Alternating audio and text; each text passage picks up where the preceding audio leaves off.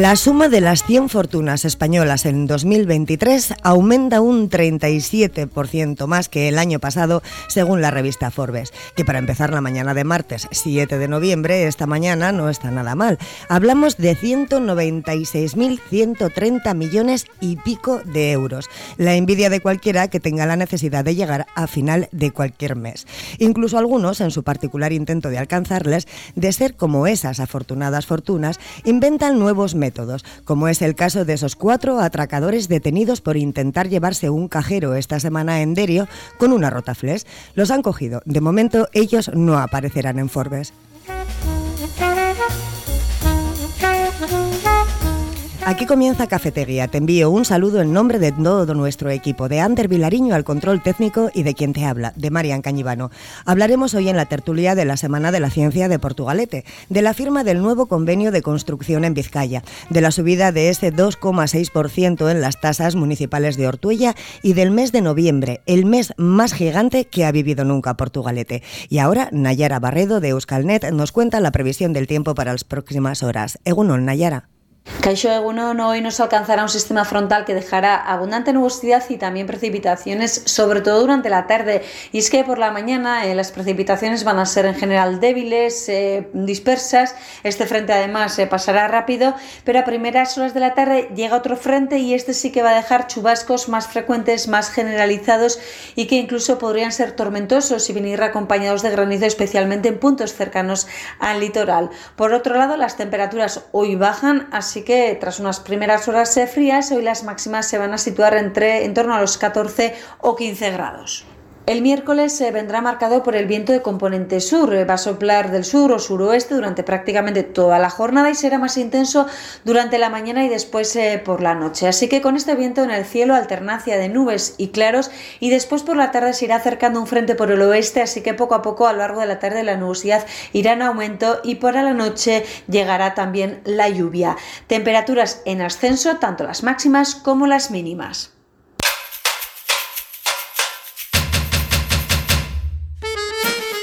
Pues ya estamos aquí, una mañana más de martes, Paco Velarra, Juan Antonio Erdi y Alfredo Pérez Trimiño. ¿Egunón a los tres? Egunón. Eh, Paco, por tu parte, ¿qué tal Greta? ¿Se está portando bien? Sí, sí, aquí estoy con ella. Bueno, hoy tenemos que decir que Paco nos acompaña desde, desde el teléfono porque está de Haití Perruno y, y que el próximo día nos la traerá para que la conozcamos, ¿verdad, Paco? Sí, haré lo posible por llevarla. Ya os sorprenderá. sí, sí, sí, ya nos ha sorprendido con las fotos. Eh, empezamos con el primero de nuestros temas y empezamos en, en, Portugalete. La noble villa de Portugalete se ha sumado un año más a la celebración de la Semana de la Ciencia, la Tecnología y la Innovación tenemos hasta el próximo 19 eh, de noviembre alrededor de 600 escolares que se van a acercar a Realia, que es el Museo de la Industria, pues para participar en distintas actividades eh, programadas y que complementan la información del discurso expositivo que se presentó en octubre. ¿Quién empieza? Pues a mí me parece genial que se fomente, ¿no? Y además, cuando, cuando vi que íbamos a tratar este tema, pensé en, esa, eh, en esa división un poco arbitraria, injusta, eh, ese encajonamiento de los saberes que, tenemos en, que tuvimos en la enseñanza y que sigue estando, ¿no? que nos dividían en letras y ciencias de una forma muy radical y, eso yo creo que, ha sido un error, ¿no? porque eh, los saberes al final son homogéneos, o sea, todo está relacionado, ¿no? Por ejemplo, ahora uno de los temas que a mí, bueno, de los que hemos hablado ya alguna vez y a mí siempre me ha preocupado mucho es el, el tema de, del cambio climático, de la crisis eh, medioambiental. Y como yo soy de letras, pues hay un montón de factores de esta crisis a los que me cuesta un poco acceder porque no tengo conocimientos científicos, ¿no? y, entonces yo creo que, que, que, es un error y entonces se tiene que fomentar la ciencia no solo entre los estudiantes para que puedan estudiar ciencia sin problema, sobre todo eh, mujeres, que siempre ha sido un sector minorizado. Pero yo creo que se tiene que fomentar la ciencia incluso en aquellos ámbitos que, que somos de letras, ¿no? que somos más de, otro, de otros terrenos eh, culturales. Sí, sí, estoy de acuerdo contigo en eso, ¿eh? me apunto. Sí, sí, estoy completamente de acuerdo, no tengo nada que añadir. Es una cosa, todo lo que sea abrir la mente y, y expandirla a distintos campos, sean de donde fuesen, o sea, a mí me parece correcto y sobre todo chavales jóvenes que, que digamos, están empezando ahora, eh, están empezando a pues a, pues a ver un poco su futuro, en qué se van a, a dedicar en el, día de mañana. Entonces a mí todo lo que sea conocimientos, todo lo que sea divulgación, todo lo que sea ilustrar, todo lo que sea, o sea fomentar tanto la, las artes, las ciencias como la cultura, a mí me parece genial me parece bien, me parece que incluso tendría que hacerse pues igual de manera pues más, más seguida en el tiempo, ¿no? O sea, más, eh, más actividades de que se vaya incluso, no sé, que se tenga que ir a un centro especial como puede ser Rialia y tal, ¿no? sino que el propio centros escolares pues que se, impartieran materias de este tipo y más sobre todo ahora de las, las nuevas tecnologías que vienen cada día pegando más fuerte. Entonces, para nosotros que seamos ya un poco carrozones, pues bueno, se nos queda un poco igual más, más, más duro de, de asimilar, pero los chavales jóvenes que son como esponjas, a mí me parece muy bien, a mí me parece genial. Paco. Sí, el, el, cuanto más completo sea el conocimiento que, es, que se adquiere, y además en una zona que antaño la formación profesional tenía eh, un resorte bastante importante y había un número de empresas que estaban aquí radicadas y que cumplían con las posibilidades de desarrollarte en, el conocimiento y en el trabajo práctico, pues siempre será bienvenido. Luego, la realidad es dónde se han ido las empresas y qué capacidad de, de, utilizar ese conocimiento tenemos aquí si las empresas no están. Entonces, no, no lo sé, no lo, no lo sé, pero sí que cuanto más formación haya, mejor será para el futuro de los jóvenes. Sí, van a tener 32, creo que 32 talleres de robótica, eh, bueno, en días laborables, porque están programados pues para los escolares. Y, y se van a dividir estos talleres en base a la edad eh, de los niños y de las niñas. Eh, se les va a enseñar cositas. Eh, quizás en los colegios también se les enseñe lo mismo, pero en cursos superiores, no sé, ¿qué opináis? Sí, eh, así a voz de pronto parece interesante, ¿no? A mí me da quizá un poco de miedo, eh, sabiendo cómo se está encauzando la enseñanza, a que todo, este, todo esto esté fomentado un poco a la, a la industria, a la economía, ¿no? Para que se les prepare ya no por el conocimiento en de sí, ciencia, sí, sino que eh, esté un poco eh, encaminado a, a, su futuro laboral, ¿no? Pero bueno, que en principio a mí me parece estupendo que se, que se lleven a cabo, ¿no? Mm, sí, sí, sí, no tengo nada más que añadir. Si es así, me parece, me parece bien. Estamos hoy poco habladores. No, eh. Yo creo que yo creo que para amenizar un poco, para amenizar un poco la, la, revolución industrial nos va a hablar un poquito Juan Antonio sí. de la celebración de hoy y Paco que también se la sabía. Sí. Sí. No, en este sentido, a mí una de las cosas que también me, me, me, me gusta es que eh, en los medios de comunicación hay, hay ya muchos programas de ciencia y de tecnología. ¿no? En Radio Euskadi, por ejemplo, hay un, un programa que me parece buenísimo, que es La Escalera del Caracol, que me parece uno de los programas eh, mejores sobre el tema, ¿no? que incluso es muy accesible. Una persona que de poco conocimiento científico como yo, pues, pues eh, ha habido programas que, que, que, sí que me han llegado y me he aprendido un montón. ¿no? Entonces, y esto está ocurriendo en todos los medios de comunicación. En la primera también había uno, no recuerdo cómo se llamaba, que hacían experimentos sí, con sí. los críos. No, no sí. recuerdo cuál era el título. Art las... Attack había uno, recuerdo hace muchísimos años cuando mis hijos eran pequeños. Art Attack, sí, bueno, se me lo he tragado yo todas las mañanas de fin de semana y me encantaba. Me sí, hacían cosas interesantes. ¿Cómo se llamaba ese que hacía los dibujitos así en perspectiva con todo lo que encontraba? No me yo creo que era Art Attack, era un, sí, un tío que tiraba en el suelo, ponía un cacholón, no sé qué, y luego se veía desde el aire y era un pájaro, una persona y todo esto. No, no, no, no me refería a ese, me refería a otro programa, no me acuerdo cuando daban, que era como así un poco tipo espectáculo entre circo, ciencia, pero que estaba genial. Mira, ya voy a buscar el título y os voy a decir. Eh, Paco, ¿algo más que decir sobre este tema? No, no, simplemente que toda, toda cultura eh, formativa va desarrollada hacia la, la posibilidad de eh, ocupar eh, el espacio laboral. Eh, no, no, encuentro otra explicación a lo que están haciendo, sino va dirigida a que la formación eh, laboral, porque es eje central en la vida cotidiana de cualquier persona de un pueblo tener un acceso a un puesto de trabajo y unos conocimientos para desarrollar, desarrollarse y tener capacidades en ese puesto de trabajo. Entonces, ¿cuántos eh, puestos van a crear, no tengo ni idea, pero todo lo que se sepa, todo lo que se aprenda, pues bienvenido será para la formación más completa y amplia posible. Ya, bueno, habrá niños que, que realmente eh, sean demasiado pequeños como, como, para trabajar, entonces eso supongo que será para futuro, pero sí, los que estén en cursos superiores pues encaminarán estos talleres para, para el trabajo seguro. Bueno, pues un poquito más de disfrutar con la ciencia y menos de trabajo, ¿no? También, sí, sí, ¿no? Sí. bueno, pues pasamos al segundo de los temas. Eh, los sindicatos ELA, LAF y UGT no apoyan a comisiones obreras en la firma del nuevo convenio de la construcción en Vizcaya. Este nuevo acuerdo va a afectar a 33.000 trabajadores vascos y supone la subida salarial en dos años de un 10%. Según un comunicado de comisiones eh, obreras, sindicato mayoritario en este sector, se ha conseguido desbloquear el conflicto de la construcción en Vizcaya al lograr eh, este acuerdo salarial, pues que, puede subir una, que puede suponer una subida muy importante en los próximos dos años, un 10,2% exactamente. Sí, y que suban los salarios, como que suba el salario mínimo interprofesional, siempre eh, está bien, pero si luego viene la realidad y nos sube la inflación, pues eh, al final es una subida que se queda en nada, ¿no? Sí, que parece un 10%, pero si el paquete de galletas te sube un 34%, claro, pues ya claro. te ha fastidiado, ¿no? Sí, sí, sí. Es así, es así. Pues hay que, hay que ver las condiciones, porque los, el resto de los sindicatos eh, no quieren firmar. A mí la subida tal como nos la has expuesto, pues eh, eh, un, joder, pues un 5% anual, a un convenio a dos años, más de un 5%. Eh, pues hombre, es, es, es, es, buena, yo creo que es buena. Eh, lo único habría que ver cuánto eh, poder adquisitivo se ha perdido desde que no tienen convenio y luego otras mejoras que, que siempre son, no aparecen en las letras grandes, pero que son muy importantes, como puede ser la seguridad o puede ser las condiciones laborales o pueden ser otra serie de parámetros que a mí en este campo pues se me escapan, ¿no? Pero bueno, yo los sindicatos lo que les haría una reflexión es a todos, a ver, que de una puñetera vez dejen de mirarse el pito.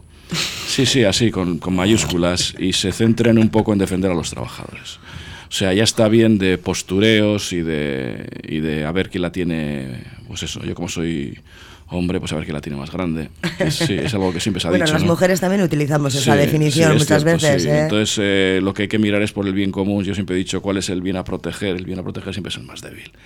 Entonces, eh, y que se centren en lo que es la defensa de los trabajadores. A mí me llama mucho la atención que en los últimos cinco años, que ha habido una crisis brutal, pues los grandes sindicatos de, de este país no hayan hecho una huelga general, que ha habido motivos más que suficientes al gobierno que está hoy en día en el poder. Y a mí se me escapa que es porque están muy bien regados por subvenciones del Estado. Entonces, si yo te doy de comer, y te doy muy bien de comer, y tienes unos edificios impresionantes, o sea, cualquier persona que venga de otro país y vea los edificios que tiene la UGT en Bilbao, por ejemplo, o la UGT en Madrid, o, o comisiones o ELA, ELA que tiene también un edificio en Bilbao, pues hombre, igual se lleva las manos a la cabeza. Y luego también la estructura interna, o sea... La estructura interna eh, es totalmente... Yo vi una anécdota en directo, esta la vi yo, de un contrabajador de, de Altos Hornos, no, obviamente no voy a decir el nombre, que, bueno, pues que estaba en un sindicato, se pasó a otro, de ese otro pues... Eh, estuvo negociando cosas en Bruselas y una vez estaba conmigo y de pronto apareció uno y dijo, voy a hacerle un poco la pelota que este es mi jefe era sindicalista. ¿Textual te dijo? Sí. Ah, pues gracioso, muy gracioso. No, no, no, le salió del, del, alma. Sí, sí, por eso te digo que es gracioso, porque se le escaparía, porque vamos, sí, si lo piensa no lo sí, dice. Sí, sí, Hombre, yo lo he visto en el mundo laboral cuando yo trabajaba, también lo he visto, lo de los que le decíamos que llevaban rodilleras de dotación. ¿no? Rodilleras de dotación, sí, explica eso, Es Alfredo. muy fácil, hombre. Pues yo creo que no hay nada que explicar. Cuando tú estás mucho tiempo de rodilla, las rodillas se te acaban desgastando y entonces hay que ponerte unas rodilleras de dotación para que no te sufra esa articulación del cuerpo. Había muchos que entraban a los despachos y luego salían una sonrisa de oreja a oreja. Entonces, bueno, pues eh, el tema es ese. Yo lo que veo es que en este caso, es que en este caso concreto del, mundo de la construcción es que lo desconozco completamente. Para mí es un mundo duro, es un mundo que estás expuesto a las inclemencias del tiempo, es un mundo peligroso porque la mitad de la gente no, está no tiene elementos de seguridad, los arneses también a veces hay que criticar a los trabajadores, pues no se utilizan eh, y hay serie de parámetros pues, que tampoco se llevan a efecto. ¿no? Pero sí me causa desazón es el, el grado que hemos llegado de, de complacencia eh, con, lo, con los, digamos, los representantes de los trabajadores con la, la, parte empresarial. Está claro que la parte empresarial, pues si, si, va, en vez de ganar 5 va a ganar 7, pues eso, está más claro que el agua. Pues mira la lista Forbes, qué contentos están todos. ¿eh? Sí, sí. pero la lista Forbes tiene muchas lecturas. Eso, si quieres, otro día lo debatimos. Tiene muchas lecturas. Eh, yo en este caso concreto lo que veo es que, que, me llama la atención que tres estén en contra y uno esté a favor. Y el que está a favor, pues hombre, te lo venden como una mejora muy importante. Lo hemos aquí dicho todos. Pero entonces habría que analizar por qué los dos están en contra. Entonces, bueno. Paco, ¿qué, consideras tú? ¿Por qué crees que están en contra del resto? Bueno, un, convenio es la firma de muchos parámetros. El principal suele ser el factor económico. Pero desde hace muchos años en, el sector de, la construcción se lleva intentando conseguir, más allá del factor económico, conseguir una, realidad objetiva. Eh, ¿Os imagináis a gente de 70 años subiéndose, eh, o de 65 o de 60 años subiéndose a trabajar eh, en el andamio, poniendo, pasando los inviernos, pasando... O sea, hay unos niveles de desgaste físicos corporales que no están reconocidos. Y hay unos, unos parámetros de realización del trabajo que deben de ser estudiados y que desde hace años no pintan nada más que el toma, yo te doy algo más. Y todo no es dinero en esta vida. Todo no es dinero porque tú quisieras llegar a, ser jubilado y a estar en unas condiciones mínimas objetivas de trabajo, de poder desarrollar tu vida más allá del trabajo también. Eh, creo que hay factores que anulan eh, la carga económica. Es decir, la carga económica no lo puede ser todo. La carga económica puede estar muy bien, que me solventes eh, con unas subidas del 5% gradualmente todos los años o como quieras. Pero, ¿qué me estás comprando? ¿El derecho a, a una jubilación con salud? No sé si consigo hacerme entender. Sí, sí. A, la gente le gusta llegar a poder jubilarse en un estado concreto, no eh, en un estado físico paupérrimo. La albañilería es un no toda, porque el que trabaja interiores, pues trabaja interiores, pero tiene una parte con una carga de esfuerzo hay muchos oficios que eh, tienen, además de el salario, el complemento que mira la salud. En la, en la eh, parte de la construcción, eso siempre ha sido relegado a tercera fuerza, a tercera parte. Entonces, yo creo que ahí está uno de los principales factores o problemas de la división sindical. Sí, no, yo recuerdo en este sentido, eh, tengo un amigo que es sindicalista y, era un poco el negociador en su empresa y uno de los problemas que siempre tenía era eh, fomentar cursos de formación, eh, toda una serie de, aspectos que podían ser beneficiosos, aspectos no económicos que podían ser beneficiosos para los trabajadores, ¿no? Y siempre se encontraba con cierta, cierto retintín de sus compañeros y de los trabajadores porque lo que ellos querían era, era subida de salarios. Entonces él siempre les decía, ¿no? Pero hay que tener formación porque eh, si pierdes ese trabajo, cuando más formación tengas es mejor y, y claro, es un elemento importantísimo, ¿no? Y en el tema de, de, la construcción es fundamental porque además es, eh, por su propia naturaleza, es uno de los ámbitos laborales donde más accidentes hay. Y entonces siempre yo creo que, que hay, eh, más, como has dicho tú Paco, pues más allá de temas económicos, es fundamental cómo se organiza el trabajo, ¿no? Sí, estoy completamente de acuerdo. El tema, a malo de la jubilación en este caso, no, no depende del empresario que contrata, sino que depende de, de estamentos superiores como es el... Pues, generalmente estas cosas van al Pacto Toledo o es un tema de, de, una norma legislativa que se apruebe en las cortes, pues el cambio de... Hombre, hay muchos, hay bastantes oficios, ¿eh? me acuerdo siempre los camioneros. Los camioneros son una gente muy sufrida, una gente que... Eh, conductores de autobús, o sea, una persona con sesenta y tantos años no tiene los mismos reflejos que un chaval de 25 conduciendo un autobús donde al final van 200 personas, o 150 o 100 las que vayan, ¿no? O sea, que su pericia, depende, su pericia depende la seguridad de, de un tercero.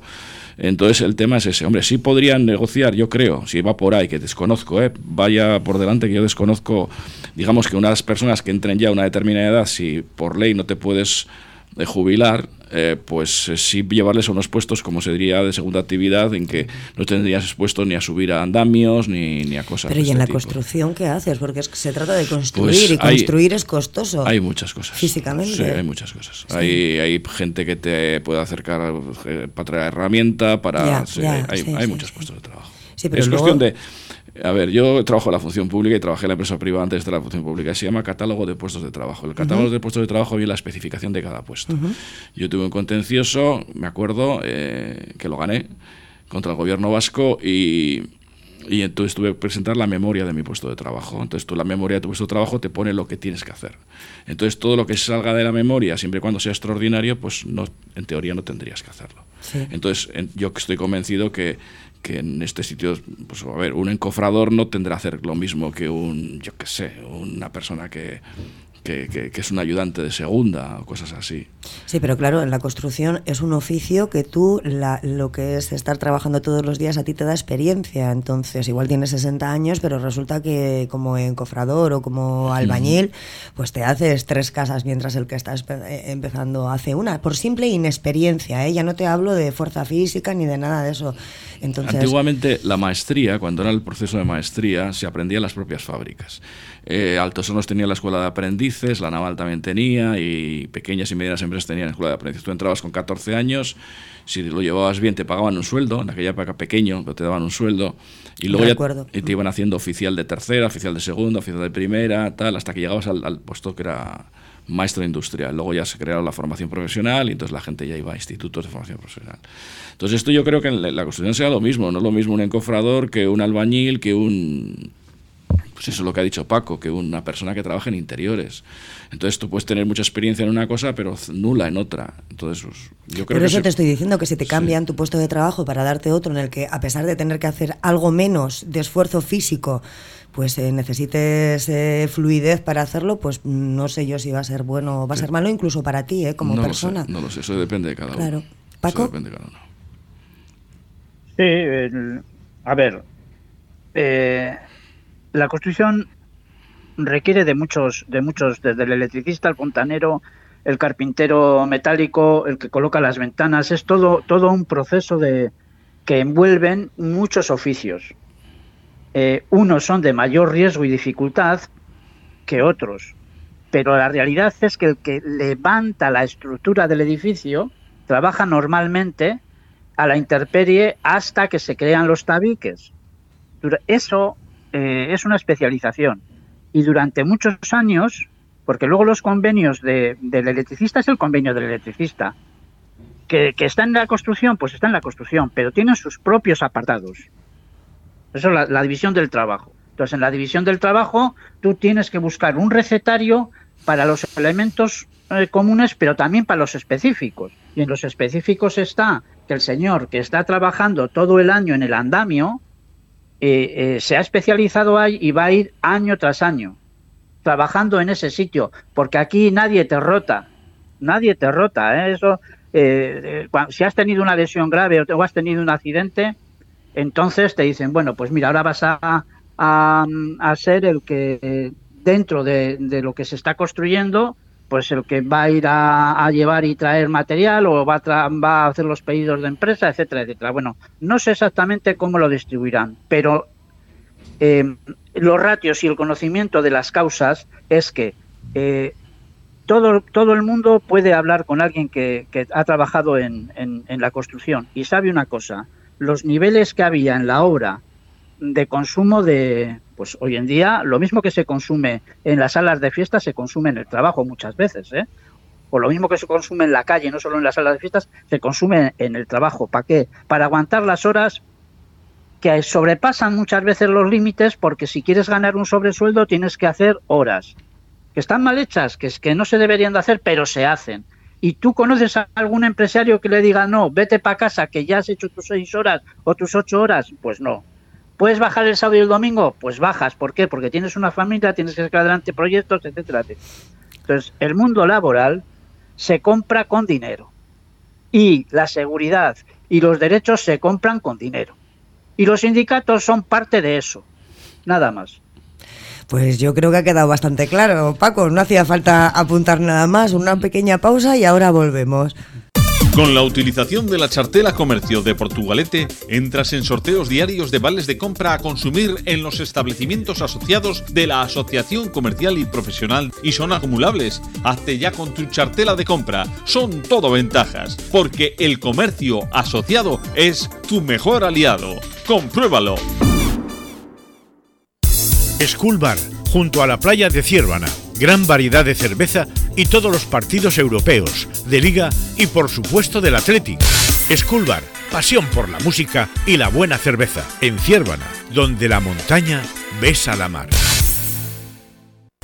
Lambide Vicía, empresa de inserción social sin ánimo de lucro, en colaboración con Alcampo, acaba de inaugurar un magnífico supermercado en la calle Ortuño de Alango número 9 en Portugalete. Compra en un supermercado diferente al mejor precio. Apoya la creación de empleo comprando en Lambide Vicía.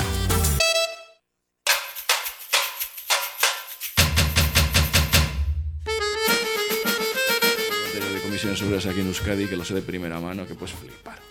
Ah, Estamos en antena, Alfredo. Sí.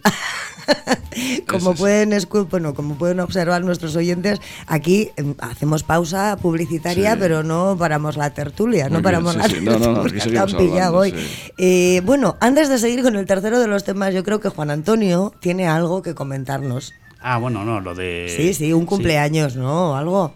Ah, ah, no, no, hoy es el centésimo sexto aniversario de la Revolución Rusa, ¿no? Por eso quizás estamos un poco exaltados. Sí, sí, que me ha dicho Egunon, hoy es el... eh, Centésimo sexto aniversario de la Revolución eh, Rusa. y Paco también, Paco también sabía, ¿verdad? Paco.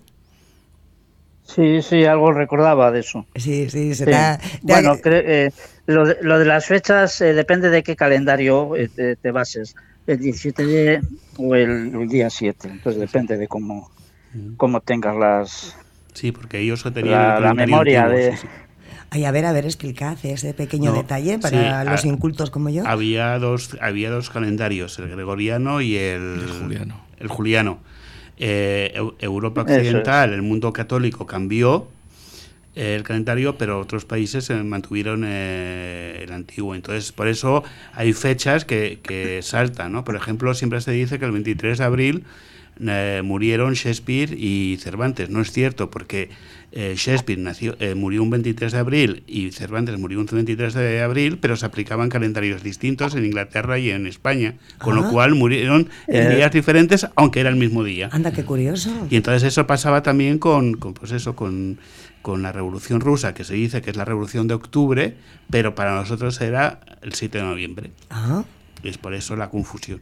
Pues qué curioso. Pues bueno, vamos a seguir con el tercero de nuestros temas, que no parece tan interesante, pero es que hay que tratar. O sea, en algún momento igual eh, se equipara en, en esta tertulia, pero muy interesante el tema de las fechas. Eh, el Ayuntamiento de Ortuella va a contar este ejercicio con 40.000 euros más, resultado del incremento del 2,6% de las tasas municipales, del incremento de- del 2,6% de las tasas municipales para el 2024. Este incremento está basado en el IPC interanual eh, de julio en Euskadi y se produce después pues, de que los últimos tres años hayan mantenido congelados los impuestos. Si continuamos manteniendo congelados los impuestos, pues supuestamente pasa un poquito lo mismo que estabais comentando con el, con el tema de los sueldos, de la subida de los sueldos de antes, ¿no? Eh, no vamos a llegar para pagar todo lo que se tiene que pagar, o quizás si hiciésemos bien las cuentas y no se gastase tanto dinero en tonterías, nos llegaría para todo. Lo que ocurre es que, claro, a la administración también le afecta la subida de precios, es, es evidente, ¿no? Pero yo aquí diferenciaría una cosa, lo que es la necesidad de, cobrar impuestos y de pagarlos, los que pagamos, y la gestión de los impuestos, que son dos debates distintos. Ahora, de una forma muy interesada, se, intenta, se ha intentado eh, echar las culpas de, de la subida de los precios a los impuestos, cuando no es verdad, es la especulación lo que hace subir los, eh, los precios, no los impuestos. Es evidente que cuando un producto es más caro, se paga más impuesto porque va en relación con el beneficio, pero son cosas distintas. Lo que hace subir los precios no, es, no son los impuestos, es la especulación. Y es necesario que haya impuestos. Porque eh, al final, eh, si tenemos luz eléctrica, o tenemos eh, gente que limpia las calles, o tenemos escuelas y hospitales, es porque se pagan impuestos y va para esto, ¿no? Y esto tenemos que tenerlo claro, con independencia que la gestión de los impuestos no, no siempre sea la, mejor. Entonces, si ha subido los precios, también lo ha subido para la, para la administración. Y si queremos que suba, por ejemplo, los salarios de los trabajadores públicos, pues evidentemente se necesita más, se necesita más dinero y esto es impepinable. O sea, entonces, ahí, por ahí va un poco el tema. Sí, estoy de acuerdo. Yo no desconozco las necesidades que tiene el Ayuntamiento de Ortuella y el presupuesto anual, ni en qué invierten, digamos, los impuestos de los ciudadanos de Ortuella. Lo que acabas de decir estoy completamente de acuerdo contigo. O sea, esto es una pirámide, sube todo y tú tienes que pagar a tu gente y tienes que pagar todo. Luego otra cosa y estoy completamente de acuerdo y además es lo que yo siempre hago un especial énfasis, que es en, la, en cómo se distribuyen los impuestos y salen del, de la población. O sea, a mí me causa bastante desazón de que lo primero que se pongan de acuerdo los políticos sean en subirse el sueldo, sean del partido que sean. O sea, pueden ser de Pepe, de Juan, de Alberto, pero todos dicen un 5%, todos levantan la mano. Y luego alguno pues le tiran de las orejas por la repercusión, el vocerío que se ha organizado en los centros de debate y entonces pues hay alguno pues, oh, pues baja la mano, es que yo me he equivocado, no sabía, pasaba por aquí. Entonces, a mí la, gestión sí me causa bastante desazón. Son, pues eso, se invierte en infraestructuras que luego al final no se llegan ni a inaugurar, se llevan sueldazos que dices de otra manera. Por ejemplo, el Ayuntamiento de Portugalete, yo hasta hace poco desconocía que el líder de la oposición tenía un sueldo como concejal liberado que es cerca de 67.000 euros al año. O sea, digo, si tú no mandas, no eres concejal delegado en nada, ¿qué haces cobrando este pastizal? Pues no, no, es que se pusieron de acuerdo hace años en los plenos de que el líder de la oposición tendría el mismo sueldo que un concejal liberado. O sea, es algo que a mí me causa perplejidad. Y luego lo de ver y analizar eh, dónde va el dinero de todos nosotros. Eh, yo la clase política, el otro día hablaba con una persona muy conocida a nivel de Euskadi, eh, muy, muy, muy conocida, no voy a decir el nombre porque no, no viene al lugar, pero bueno, emparejada con un político también muy importante, y me decía que la clase política, por ejemplo, lo que conocemos en nuestro entorno, pues dejaba muchísimo que desear, porque no había ni conocimientos, ni capacidades, ni ganas de implicarse y estudiar lo que verdaderamente eran las necesidades de los, de los ciudadanos. Paco. Mm, mira, eh, habéis hablado antes al principio de los nuevos millonarios de la revista Forbes. Bueno, los nuevos son los que se mantienen. de ellos, mm. no, pero digo que cualquiera de ellos, con la concentración de capitales que, consiguen cualquiera de esos millonarios, eh, le quitan al derecho de, contribución eh, unas enormes cantidades de dinero.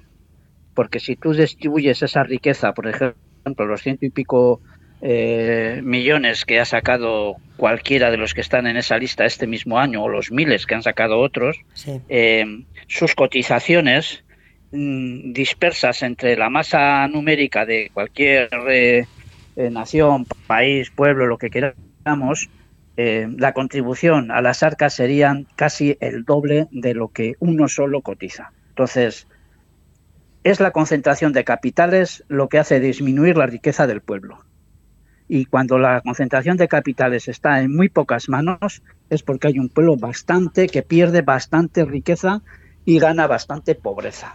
Los pobres no existen por un mal divino, existen porque la redistribución de la riqueza está muy mal diseñada y con unos intereses concretos hacia la, propiedad de la riqueza. Entonces, los impuestos es una necesidad para tener una sanidad, una escuela pública, etcétera, etcétera.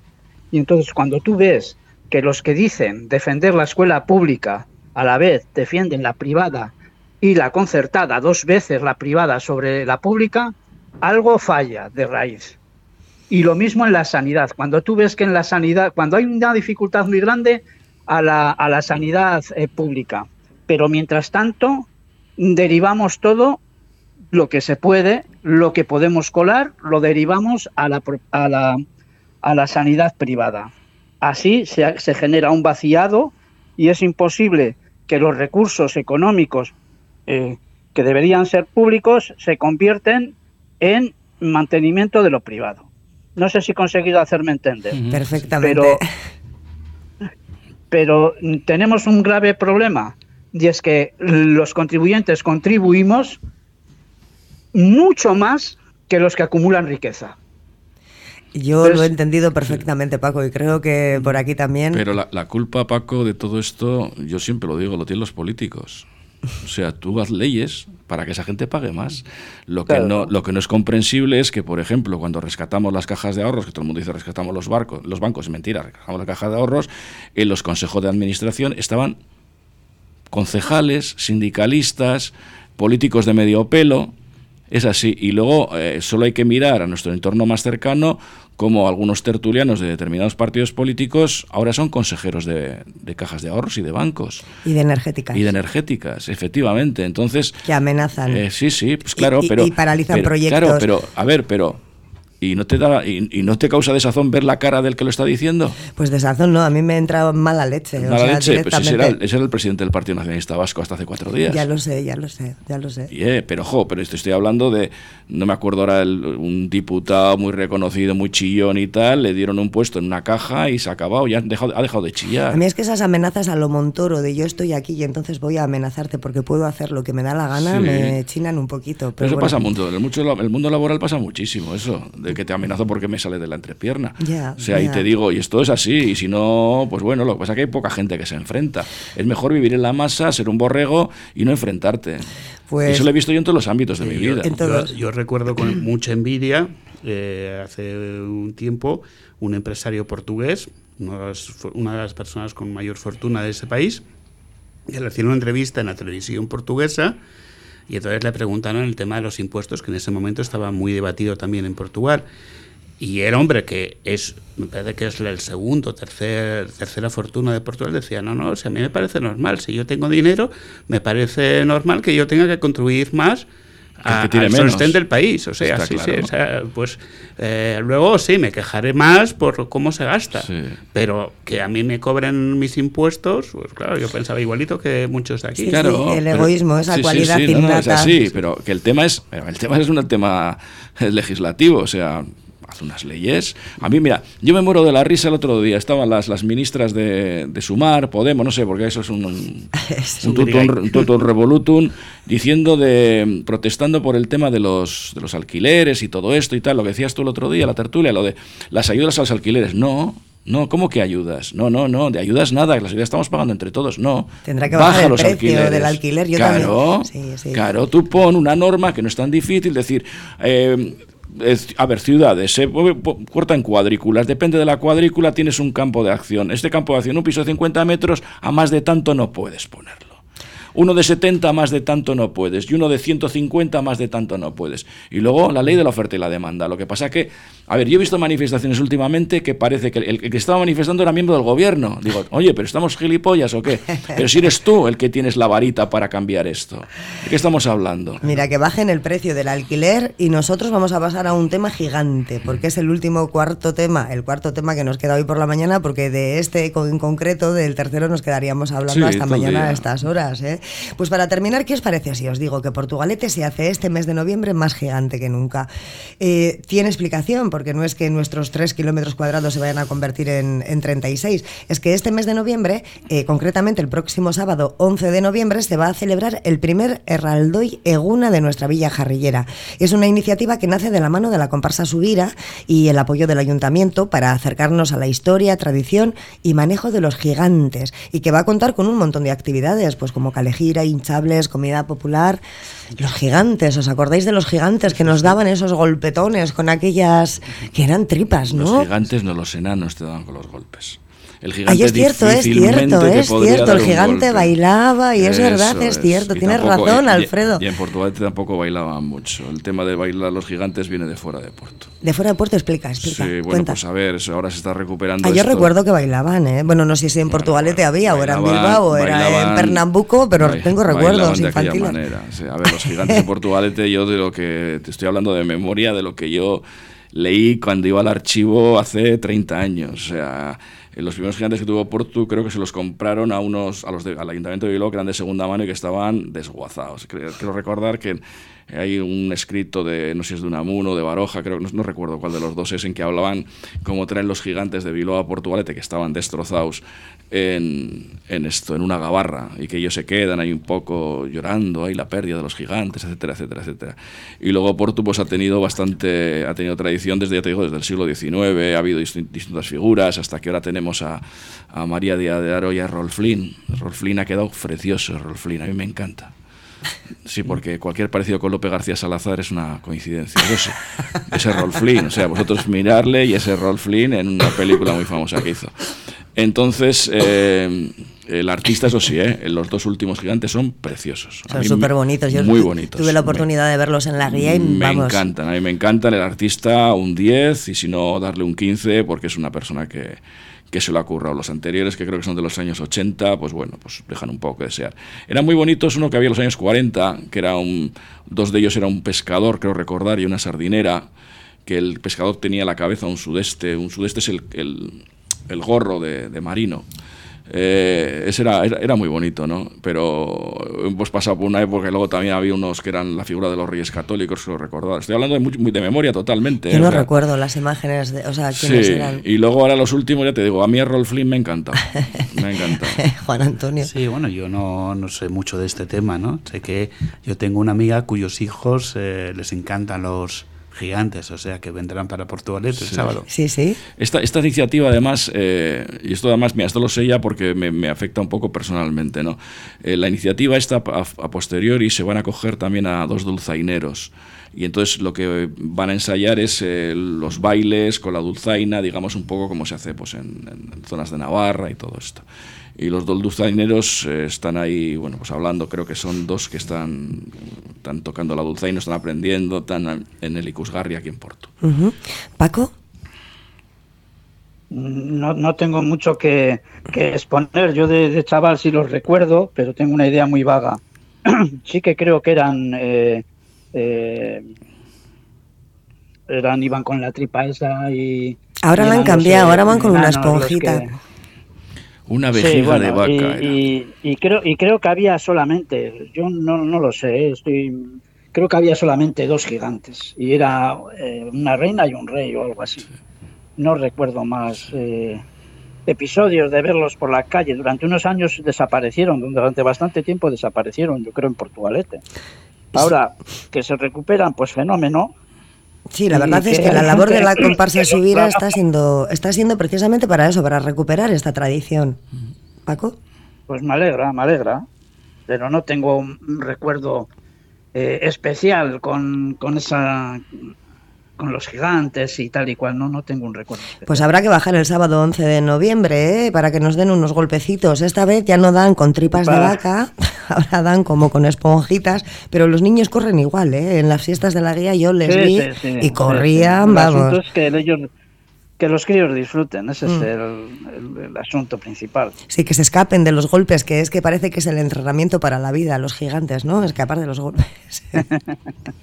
eh, antes de terminar la tertulia de hoy, a mí me gustaría que Juan Antonio nos explicase, ayer eh, en la tertulia de Cafetería estuvimos, eh, salió un, un, tema, un comentario dentro de, de, otro tema más amplio sobre los israelíes. Entonces, alguien me envió un mensaje que, bueno, no pasa nada por decir quién es, que fue Juan Antonio, y me dijo, no, esto está mal dicho.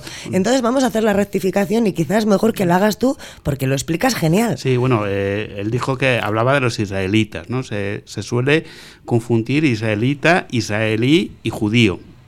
Israelita es la persona de etnia israelí, de, de etnia israelita, o sea, una persona que, que, que tiene una etnia.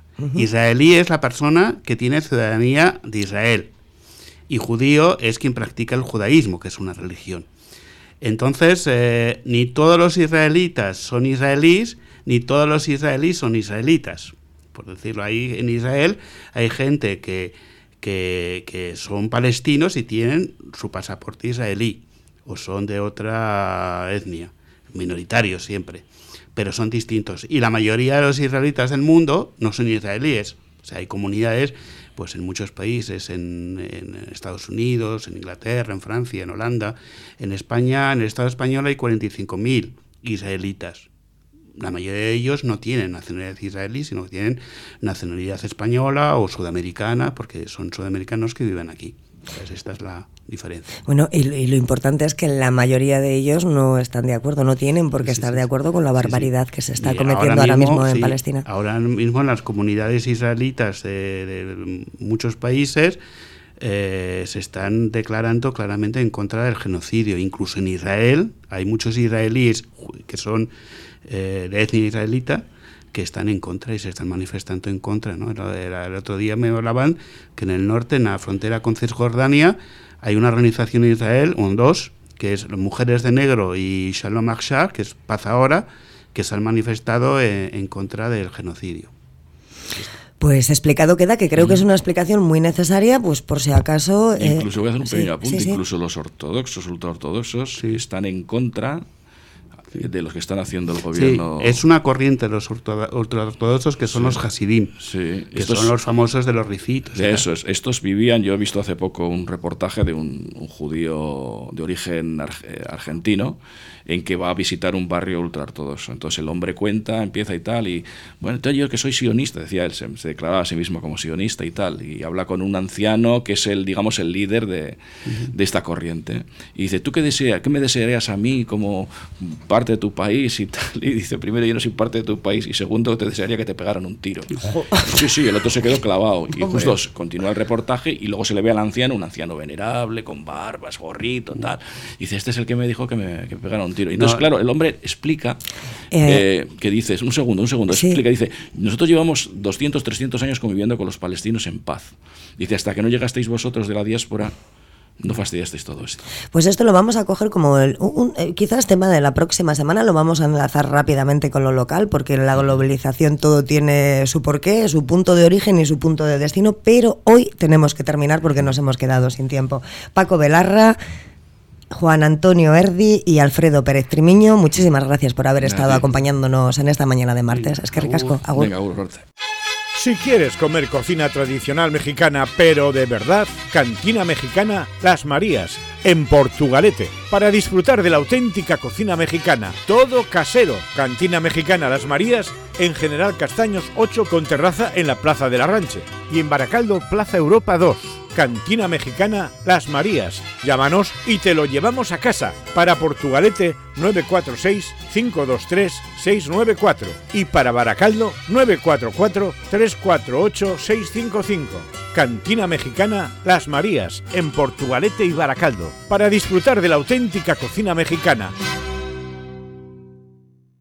Bichiac, siempre presentes en las fiestas más entrañables, especialistas en detalles de carnaval y todos los complementos. Hacemos los detalles para bodas, comuniones, bautizos y estamos en tus despedidas de soltero y soltera, cotillones, cumpleaños y todas tus fiestas. Además, chapelas, guerricos y trajes regionales. En Poeta 10 Gaviño 2 Portugalete, Bichiac, te vestimos con una sonrisa. El próximo 25 de noviembre se celebra el Día Internacional de la Eliminación de la Violencia contra las Mujeres. Es una celebración triste, pero muy necesaria para continuar dando visibilidad a este tema. Es necesario hasta el punto de que, a pesar de que se celebre el día 25 de noviembre, pues el Ayuntamiento de Portugalete ha organizado diversas acciones durante todo el mes de noviembre. Saludamos a María José Blanco, concejala de Igualdad, y a Pedro Azcarretazábal, concejal de Juventud eh, del Ayuntamiento de Portugalete. Egunon a los dos. Egunon. Eh, vamos a empezar empezar por ti, Mari José. Eh, más de 50 mujeres asesinadas y un menor, eh, más de 50 de lo que llevamos de, año por sus parejas o exparejas. Eh, ¿Cómo se enfrenta esta situación desde un ayuntamiento como el de Portugalete? Uf, qué pregunta más difícil, Marian.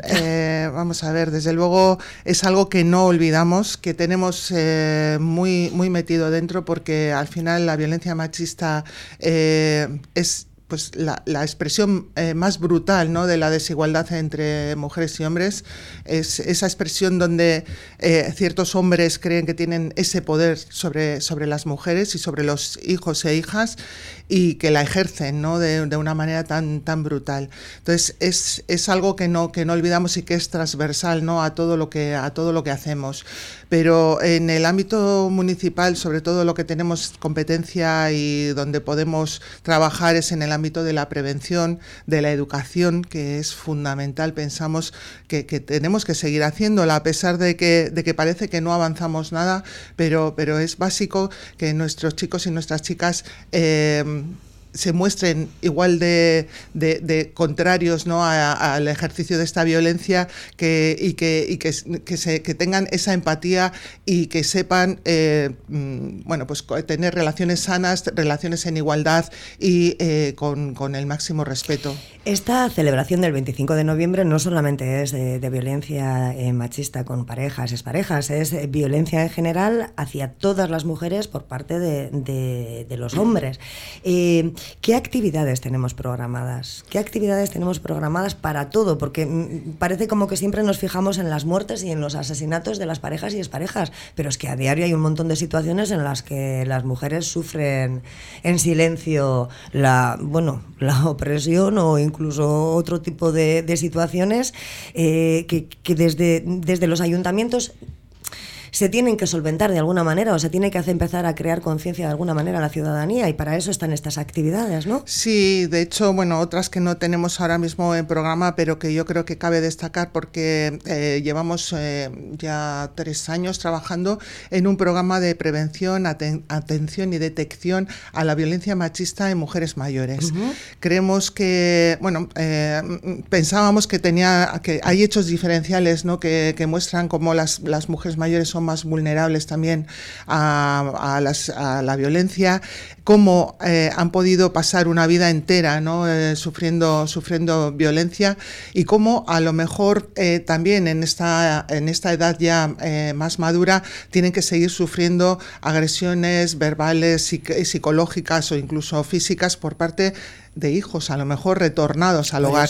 Por eso, eh, cuando tú mencionabas eh, que, no solo trabajamos eh, por la violencia entre, entre la pareja, sino que hay muchas mujeres que sufren otros, otras violencias que vienen también ejercidas por su entorno y, que, bueno, y que, están, que están ahí, que además em, cuando, cuando es por parte de hijos todavía la viven más calladamente, más en silencio, más de una manera más, más sufrida. Y nos preocupaba muchísimo esa realidad y pusimos en marcha un, programa empezando primero por un diagnóstico, un diagnóstico participativo compartido con todas las personas profesionales de los equipos de servicios sociales e incluso también tuvimos eh, participación de, personal de, los centros de salud y de, otros ámbitos, de otras instituciones, eh, para, para ver si efectivamente esta violencia se muestra de una forma diferente, que sí, parece ser que sí, que así es, y cómo la podíamos entonces, eh, elaboramos también de esa manera con todas las personas profesionales, los equipos profesionales,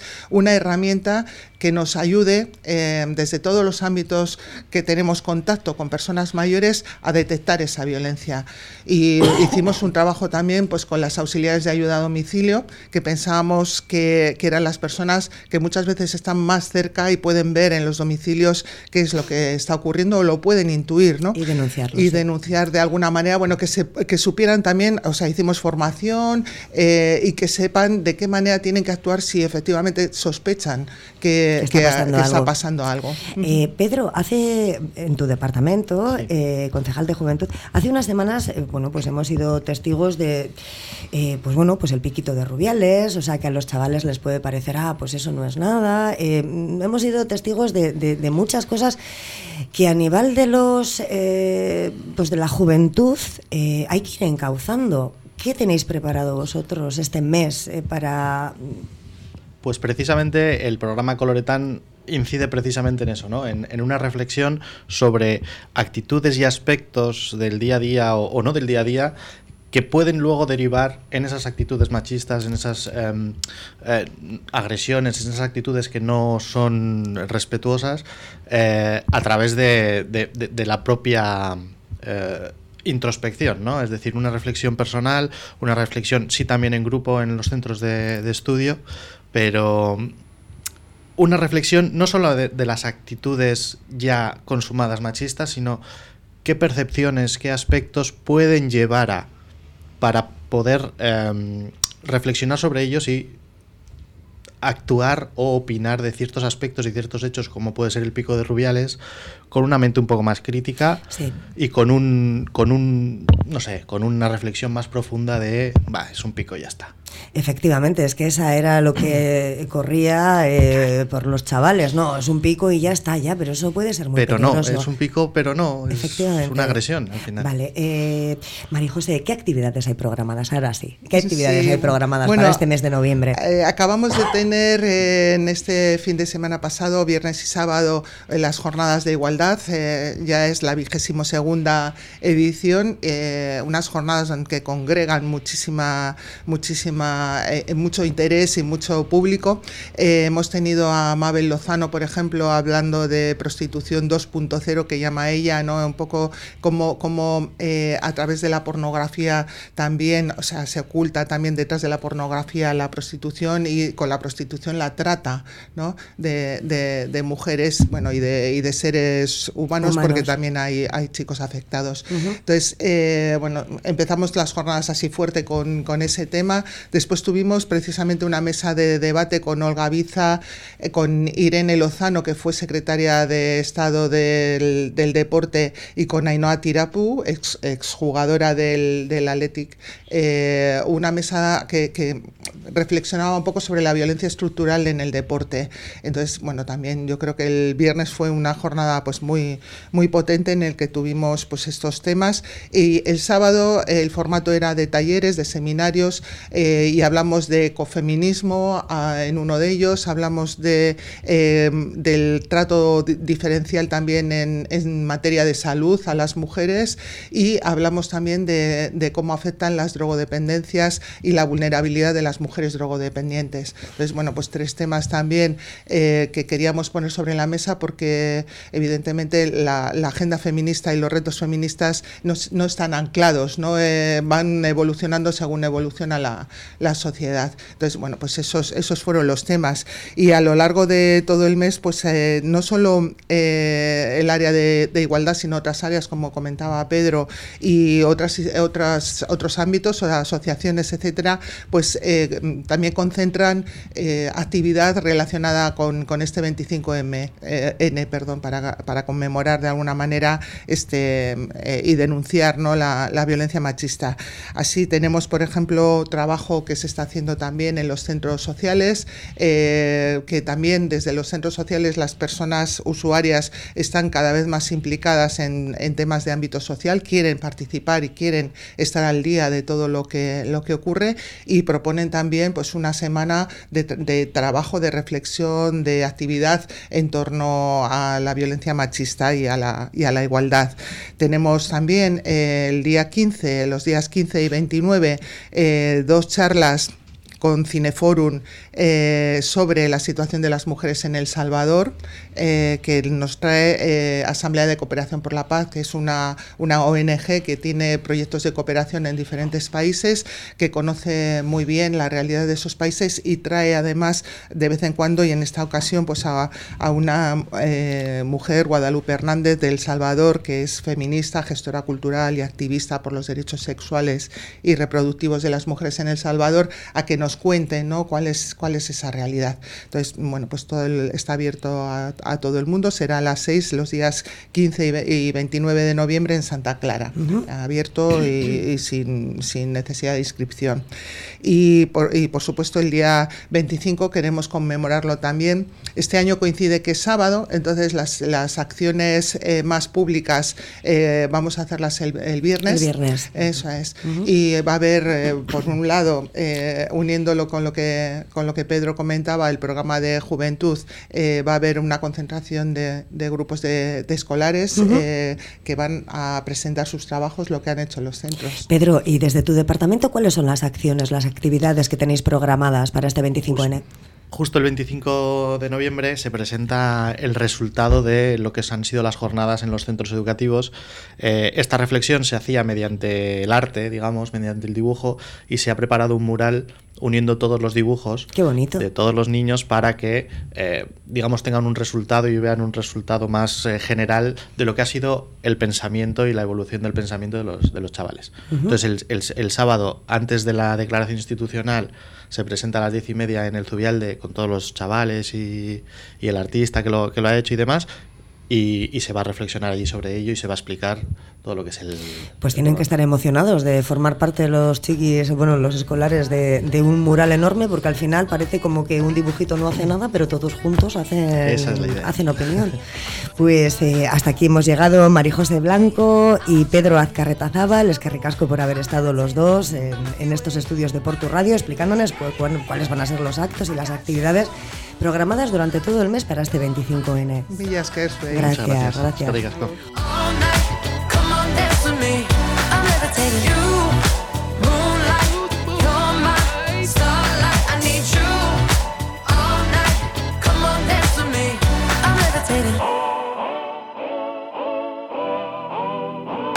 La Semana de la Ciencia. Qué bien suena, qué bien suena que la ciencia entre en la vida de los escolares portugalujos.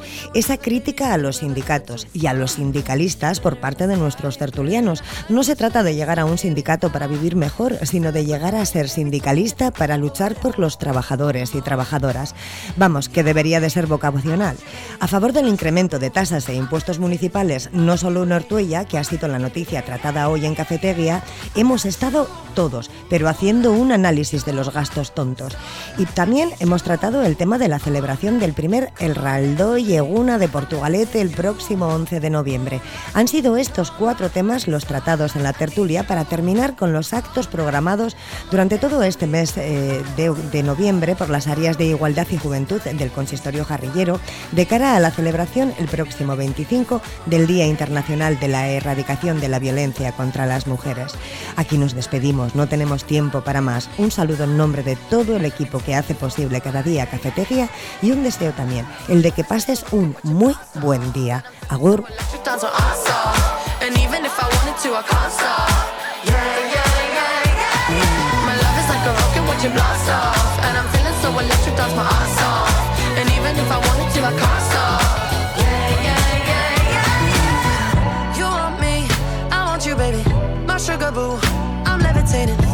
Milky Way, we're renegading. I got you, moonlight, you're my starlight. I need you all night. Come on, dance with me. I'm levitating. You can fly away